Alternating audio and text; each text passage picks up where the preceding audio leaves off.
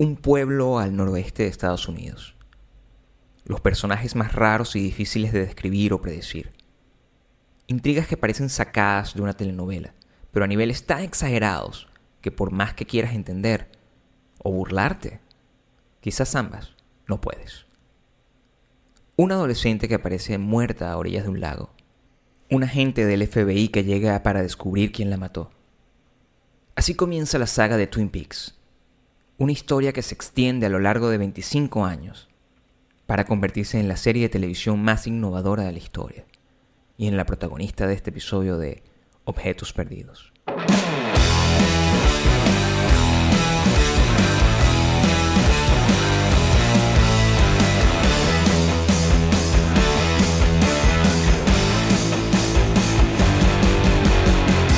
Hola de nuevo y gracias por escuchar esta nueva entrega de mis objetos perdidos.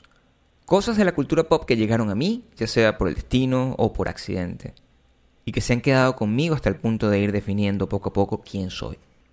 Les recuerdo que pueden seguirme por Instagram en arroba Gabriel Torreyes y que ahí podrán saber cada vez que cuelgo un episodio nuevo en iTunes, a donde tienes que suscribirte para que te lleguen las notificaciones. No solo de cuando hay una nueva entrega de objetos perdidos, sino más importante aún cuando los episodios de No sé, dime tú el podcast favoritos de Twin Peaks, se suben a iTunes, después de haber estado disponibles en YouTube por un tiempo.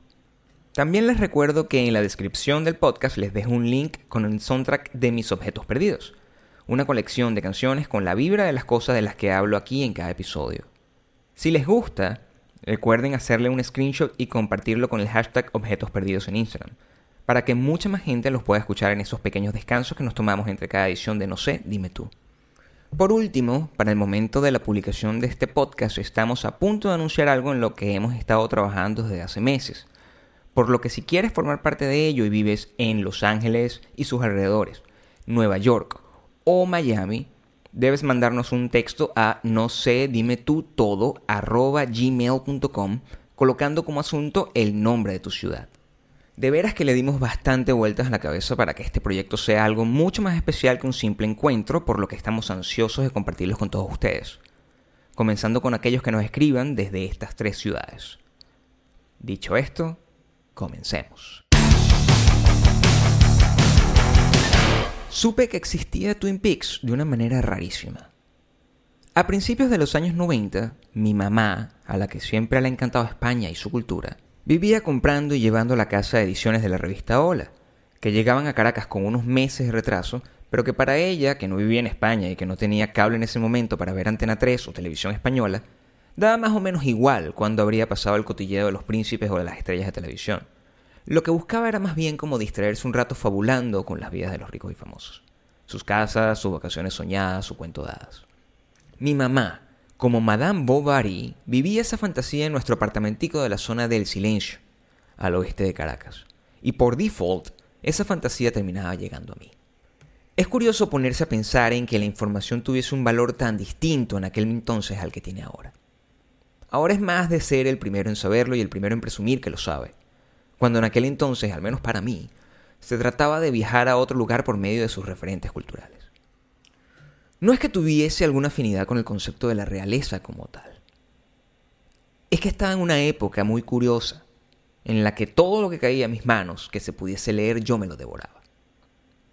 Y eso podía ir desde lo más sublime hasta lo ridículo. Desde Crimen y Castigo hasta los chismes de Isabel Pantoja. Así, sin saber que iba a terminar estudiando periodismo o sin saber que iba a escribir un libro o dirigir una revista, me tropecé por primera vez con lo que más adelante entendí que es lo que ahora se conoce como un hype. Este fenómeno de la globalización en el que ves a un montón de gente hablando de algo obsesivamente. Y tú, sin quererlo, terminas obsesionado también, aunque no sepas de qué se trata, o no hayas escuchado una sola nota de su música, o visto un solo episodio de la serie de la que están hablando. En aquel entonces, cuando para conseguir un disco de Iron Maiden no bastaba con meterse en Google y escribir el nombre, sino que tenías que conocer a alguien que conociera a alguien que viajaba y que tenía la suerte de tenerlo y copiártelo en vinilo, CD, a un cassette, la televisión que yo tenía en el país tercermundista en el que nací y viví, Venezuela, no coincidía con la vida reflejada en las páginas de la revista que mi mamá llevaba a la casa. Y de alguna forma mi cabeza, mi percepción de la cultura se fragmentó y amplió. Y aprendí, un poco artesanalmente y por casualidad, el oficio de construir una historia a través del testimonio de las fuentes. De la misma forma en la que para un examen de historia uno lograba entender lo que había pasado en la batalla de no sé dónde, leyendo varios pasajes de libros al respecto. Imagínate que vives en un pequeño país del tercer mundo después de un holocausto nuclear y que no existe el Internet. Imagínate que te encuentras un paquete de revistas con los recaps de una cosa llamada Game of Thrones. No hay nada más que hacer en el día. No hay televisión, no hay radio, no hay celular, no hay Instagram. Así que tu único entretenimiento es leer estos recaps y los artículos sobre estos recaps y ver las fotos y al poco tiempo darte cuenta que te gustan más que nada en el mundo. Porque la construcción mental de tu imaginación se montó una novela completa y que seguramente es mil veces mejor que la producción original de la que están hablando. Que dicho sea de paso, estoy seguro de que en el caso de Game of Thrones es así. Fue así como me convertí en un experto en Twin Peaks sin haber visto nunca en mi vida un episodio de Twin Peaks. Así, por asociación e investigación, fui hilando la historia de Laura Palmer, el encanto de los manierismos de la gente Cooper, la confusión de todos respecto a esa mitología loquísima del Black Lodge y el White Lodge y la genialidad de David Lynch. David Lynch es el personaje clave en todo esto.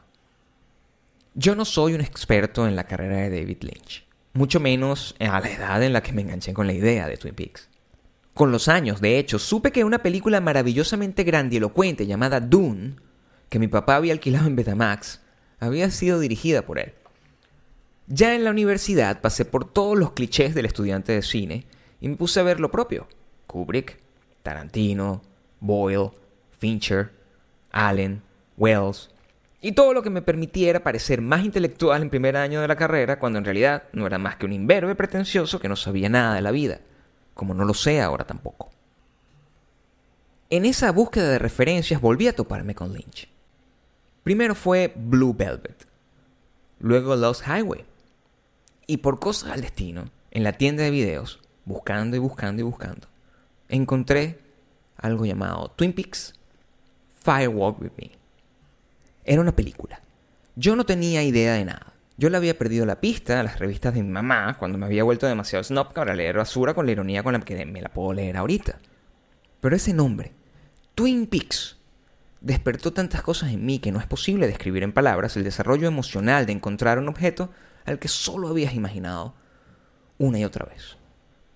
El encuentro, sin embargo, fue más bien accidentado, lógicamente me enfrenté a la película Twin Peaks, Firewalk With Me, una película posterior a la serie, sin haber visto las dos temporadas que salieron al aire y con la memoria y la imaginación como única herramienta. Fue un desastre, pero no por culpa de Twin Peaks, sino por culpa mía que solo hasta ese entonces pude comprender que con Lynch no hay forma de encontrar conexiones lógicas cuando él básicamente cambia las reglas del juego tan a su antojo como para que ni siquiera la gente que vio la serie encontrara relación entre lo que ya habían visto y lo que estaban viendo ahora. Imagínate yo, que no había visto nada y solo tenía el recuerdo de unas conclusiones sacadas de los recaps de los episodios hechos por unos españoles pretenciosos en una revista de alta sociedad española. Si te pones a ver, la experiencia parece sacada incluso de una película de David Lynch. Debe ser por eso que en lugar de salir frustrado de mi primer encuentro real con un pedacito del rompecabezas con el que había fantaseado durante años, salí más bien entusiasmado y curioso. Entendiendo que si bien lo que yo sabía de Twin Peaks era básicamente nada, me dio la configuración mental necesaria para enfrentarme a Lynch sin prejuicios. Y fue ahí donde yo realmente me convertí en un fan. A este punto volveremos luego. Ahora esta es la película que tienes que tener en la cabeza. Sin torrent, sin Netflix, sin Amazon, sin Hulu, sin YouTube. Te podrás imaginar la odisea de conseguir la serie original en VHS para verla y finalmente armar el rompecabezas completo. Afortunadamente, un amigo de un amigo viajaba a Los Ángeles e hice que me la comprara, con el dólar de entonces, que igual, para mí, que era pobre de los cojones, era una pequeña fortuna. La mayor queja era tener que venir con todos esos videos en la maleta. Son demasiados episodios por temporada. Pero al final lo convencí y pude encerrarme dos semanas durante vacaciones, sin bañarme, apenas comiendo, para lanzarme el primer binge de mi vida. Para los que siguen sin entender de qué coño estoy hablando, créeme, entender es lo menos interesante de esta experiencia. Twin Peaks era de hecho la historia de un misterio, no mucho más que eso. Un asesinato en un pueblito de Estados Unidos. Y hasta ahí podría caber, quizás, dentro del imaginario tradicional del televidente de la época. Pero la magia de Lynch y Mark Frost, escritor y co-creador, fue agregarle a ese misterio un componente que unos pueden llamar sobrenatural, otros surreal, otros simbólico, y que yo, honestamente, nunca puedo decidirme y termino aceptando que se trata de todo junto. Sin ánimo de dañarte el argumento, digamos que el mundo se divide en entidades malas y entidades buenas, y que esas entidades juegan un papel fundamental en las acciones de las personas, poniéndole cara a la maldad que eventualmente puede terminar poseyéndote por completo y destruyendo tu propia identidad. Digamos que eso podría ser, grandes rasgos, el plot fundamental de Twin Peaks. Pero eso es una manera demasiado reduccionista de describirla. Twin Peaks es, si acaso, un universo que funciona con unas reglas propias inmutables. Y he llegado a pensar, con el tiempo, tras años estudiando lo que pudo haber pasado según los expertos, después de ver teorías y teorías de fans que también están tan obsesionados como yo, que es al mismo tiempo simple y complicado, como estar dentro de un sueño y tratar de encontrarle sentido. Si lo piensas un poco, no hay nada más sobrecogedor que un sueño mientras ocurre. Por más que quieras tratarlo con las reglas dimensionales del mundo real, un sueño es un sueño. Y se nutre del subconsciente. Un subconsciente colectivo además. Que es cuando el sueño sorprende. Porque te pone a pensar que tú y yo, y todos en general, pudiésemos estar soñando lo mismo al mismo tiempo. Después de ver Twin Peaks por primera vez, las películas que ya había visto de David Lynch las volví a ver, obviamente. Y no lo hice desde la misma perspectiva con la que veo el trabajo de otros directores, sino con este mismo asombro con el que estoy seguro que disfruto soñar. Simplemente soñar. Más, mucho más, si me llego a dar cuenta dentro del sueño que lo que estoy soñando. Unos años después, vi Mulholland Drive. Y me di cuenta de que quizás, al menos para mí, Mulholland Drive es la mejor película de todos los tiempos. Punto. No por la actuación o el aspecto técnico, los cuadros, la la edición. Ni siquiera por el mensaje tan crudo sobre Hollywood que ahora yo entiendo tan bien una vez que vivo aquí y trabajo en esa industria.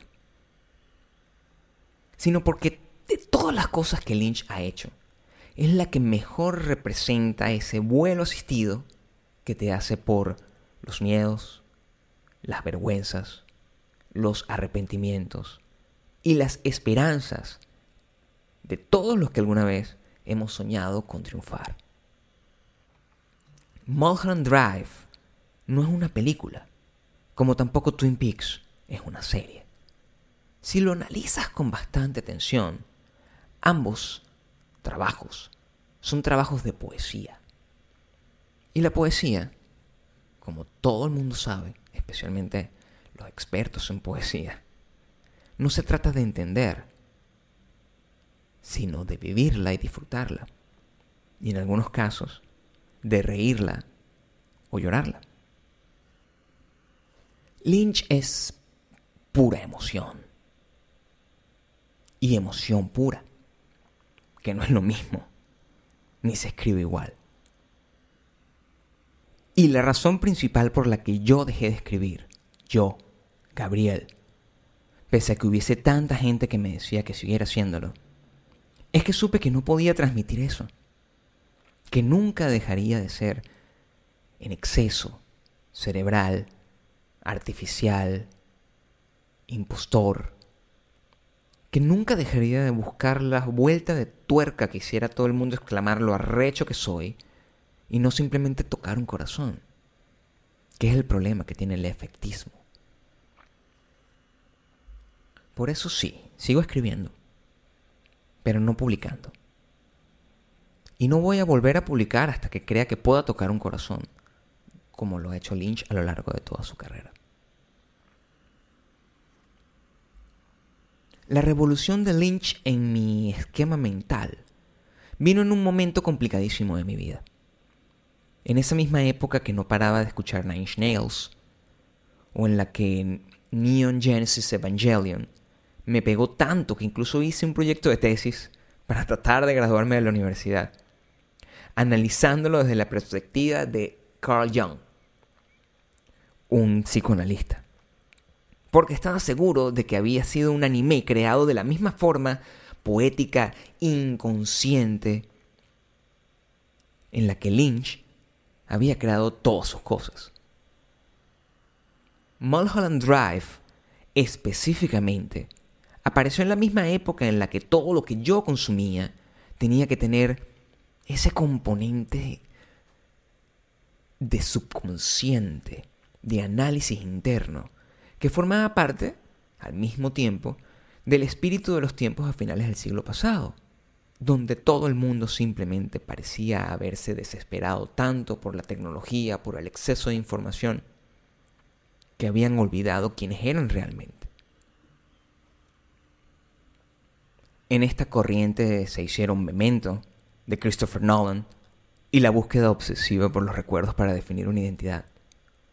Fight Club, de David Fincher, un doppelganger de fabricación casera determinada a derruir los artificios de una sociedad moderna para obligar a vernos en el espejo de la incertidumbre. Donnie Darko, de Richard Kelly, donde la pregunta es qué pasaría si todos compartiéramos la misma pesadilla al mismo tiempo. De Vic Lebowski, de los hermanos Cohen, sobre un hombre en el que el símbolo más tradicional de la identidad, el nombre, lo hace tropezar con la estupidez de los parámetros sociales y descubrir que aún es posible mantener la cordura en medio de la calma a través de un nihilismo accidental. A Lynch lo asocié con el libro gigante de Dalí que tenía en mi casa y que protagonizó largas horas de intentar crear argumentos bastante malos y significados bastante absurdos a cada una de sus obras. Consueñan los androides con abejas eléctricas de Philip Dick, mi libro favorito en la vida, que eventualmente convirtieron en Blade Runner, película que nunca me llenó como el libro, al explorar la condición humana despojándola de todo tipo de humanidad. Twin Peaks y todas esas películas y libros son la razón por la que me fui a vivir a Madrid por dos años, tratando de encontrar quién era yo realmente como artista y principalmente como persona. Allí escribí y viví y me drogué y tuve miedo y creí saberlo todo y nunca supe nada realmente. Lo que nos lleva a la anécdota cumbre de la historia. Estaba yo drogadísimo, drogadísimo, en un concierto de The Chemical Brothers. Y de repente Sentí que no había nadie más, solo yo. Veía las visuales en la pantalla con el corazón acelerado, elaborando una historia que nadie me estaba contando, que no estaba pasando realmente, pero que para mí, en ese momento, fue absolutamente real. Dios, el mismo que viste la idea que yo pudiese haber tenido de Dios, estaba hablando conmigo directamente a través de los símbolos e imágenes de la pantalla. Y en el clímax del concierto, con lágrimas en los ojos, le escuché decir, está todo esto, todo lo horrible, todo lo malo, todo el miedo, todo lo que te causa dolor. Y está esto, todo lo bueno, todo lo que te da placer, todo lo que amas, todo lo que deseas, todo lo que mereces. Y siempre son dos. Nadie nunca sabrá cuál es cuál.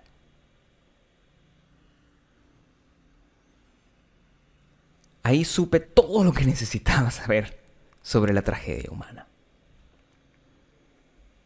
Drogado en un concierto de The Chemical Brothers en Madrid. Años después, por pura coincidencia, entendí que era lo mismo que me había quedado tras el pocotón de horas de mi primer encuentro real y certero, no con mi idea de Twin Peaks, sino con el Twin Peaks real, el Twin Peaks que David Lynch y Mark Frost idearon. Hoy, 25 años después del final de la segunda temporada, la cual cancelaron por los típicos problemas de la televisión y los creadores que no se encuentran dentro de esa industria, trabajando dentro de ese monstruo. Creadores como Lynch, como Frost, como algunos más. Y entonces Showtime decide transmitir una tercera temporada de 18 episodios a la que al momento de grabar este podcast solo le quedan 5 episodios para terminar. Y yo no quiero que termine. Porque me gusta esperar cada domingo e irme a dormir pensando que estuve en un sueño mientras estaba despierto. Twin Peaks, después de influenciar todo, desde Lost, el primer fenómeno de televisión que vivió el mismo nivel de duda y obsesión que Twin Peaks. Y después de la primera temporada de True Detective, porque la segunda es una mierda, que básicamente se sumerge en el mismo pantano de la condición humana, Twin Peaks, la serie más innovadora del mundo, regresa y nos hace saber que todos estábamos en lo correcto al darnos cuenta que estábamos equivocados, creyendo que sabíamos todo. La segunda temporada de Twin Peaks terminó con el agente Cooper, el héroe, atrapado en el Black Lodge, mientras un doble escapa al mundo real, poseído por una entidad demoníaca de ese submundo, que nunca supimos si era real o no. Así como yo nunca supe si mi encuentro con Dios fue real o no. Y ya. Nadie nos explicó nada más. Y eso es lo único que nos quedó. Ese final psicodestrozante, por llamarlo de alguna forma. Un final como los finales de los primeros conciertos de Nine Inch Nails sin explicaciones, sin una catarsis real, solo el ruido de un feedback y los instrumentos destrozados. Y ya, queda eso. Y me hace pensar en esto. En un mundo donde estamos obsesionados con las respuestas, no hay nada más terrible y perfecto que solo hacer preguntas pero que en lugar de ser preguntas elaboradas minuciosamente, solo por el artificio de ver a los demás resolviendo el acertijo. Twin Peaks lo único que hace es ponerte enfrente un gran signo de interrogación. A ver qué puedes hacer con eso. A ver qué puedes aprender sobre ti mismo. A mí me pasó. Yo sé lo que hice. Y eso es lo mejor que te puede pasar en la vida. Hasta un nuevo episodio de Objetos Perdidos.